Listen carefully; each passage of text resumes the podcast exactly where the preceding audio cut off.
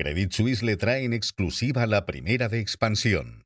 Credit Suisse, comprometido con el servicio personalizado, ofrece soluciones adecuadas a sus clientes en toda España. Buenos días. Ryanair redobla su apuesta por España. Artur Zanón, corresponsal de expansión en Londres, nos va a contar todos los detalles. Además, Miguel Ángel Patiño, redactor jefe de expansión, analiza la renuncia de Iberdrola a comprar PNM y les contaremos también qué operadoras de telecomunicaciones serían las más perjudicadas en el caso de que el gobierno decidiera vetar la presencia de proveedores chinos en el 5G. Les hablamos también de Sabadell, y de los cuatro españoles que destaca la revista Time entre las 100 personas más influyentes del mundo en medio ambiente. Ryanair ha decidido redoblar su apuesta por España. La aerolínea irlandesa de bajo coste va a duplicar la superficie del centro tecnológico que tiene ahora mismo en Madrid. Artur Zanón, corresponsal en Londres de Expansión, buenos días. ¿Qué características tendrá este espacio de innovación? Buenos días, Emaya. España se ha convertido en un mercado estratégico para Ryanair. Es el segundo país donde genera más negocio y tras Irlanda es la geografía donde ha realizado una mayor apuesta en las áreas que apoyan la actividad aérea. Es el caso del Centro Tecnológico de Madrid, que abrió en 2017 y cuya superficie ahora se duplicará hasta llegar a los 5.000 metros cuadrados. En paralelo, la plantilla subirá desde las 250 personas actuales a cerca de 400 en los próximos meses. Las oficinas están ubicadas en la calle Orense y son propiedad de la Mutualidad General de la Abogacía. ¿Qué funciones tiene este espacio? Básicamente desarrollar tecnología aplicada a la aviación, a la sostenibilidad y al turismo, con perfiles como ingenieros de datos y desarrolladores. Además, el pasado septiembre la aerolínea anunció la construcción de un centro de formación de pilotos y tripulantes de cabina también en Madrid que implicará crear 150 empleos e invertir unos 100 millones de euros, sobre todo en simuladores. Hablamos ahora sobre Iberdrola porque la renuncia a la compra de PNM va a dotar a la compañía de un músculo financiero histórico para liderar la carrera de fusiones y adquisiciones. Miguel Ángel Patiño, redactor jefe de Expansión, analiza este movimiento. Iberdrola ha cancelado la fusión de su filial norteamericana Vanguard con PNM.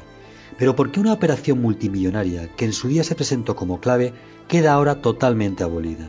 Y además el mercado lo valora positivamente.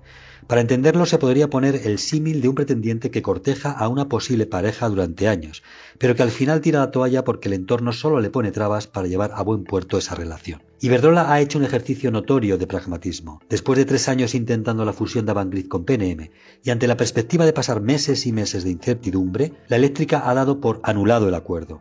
La paradoja es que el tiempo de espera ha terminado beneficiando a Iberdrola. Cuando se anunció la operación en octubre de 2020 se presentó como un salto estratégico para el grupo español en Estados Unidos, porque PNM le iba a aportar 4 millones de puntos de suministro de luz, 168.000 kilómetros de redes y miles de proyectos de renovables.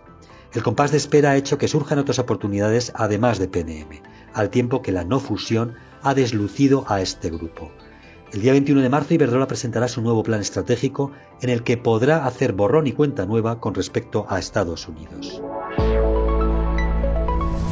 El Gobierno se ha atribuido la potestad de fijar la estrategia de suministradores de los operadores de telecomunicaciones que tengan redes 5G en España. Esto puede implicar que el Ejecutivo les imponga reducir o eliminar por completo la presencia de proveedores chinos. Esta decisión tendría un coste multimillonario para Orange y para Vodafone, que son las dos telecos que más equipamiento chino tienen. Hoy también les contamos que Sabadell ha plantado cara a Santander y BBVA en la financiación al capital riesgo, que Toyota, MG y Tesla fueron los grandes protagonistas del mercado de coches nuevos en España el año pasado y también que la revista Time ha colocado a cuatro españoles entre las 100 personas más influyentes del mundo en materia de medio ambiente. Son Ignacio Galán, Gloria Fluxá, Miguel Torres y María Mendiluce. La ley de amnistía recibe hoy la enmienda a la totalidad que registrará el Partido Popular y previsiblemente Vox y que casualmente se van a debatir y votar en el Senado debido a las obras que se están haciendo en el hemiciclo del Congreso. Además, el Grupo Iberia ha citado para hoy a los sindicatos a una nueva reunión para intentar que se desconvoque la huelga de los trabajadores de Hanlin para los próximos 5, 6, 7 y 8 de enero. Esto ha provocado la cancelación de 444 vuelos y afecta a más de 45.600 pasajeros. En la bolsa el IBEX 35 cerró ayer con un ascenso del 0,79% y se colocó en los 10.182 puntos.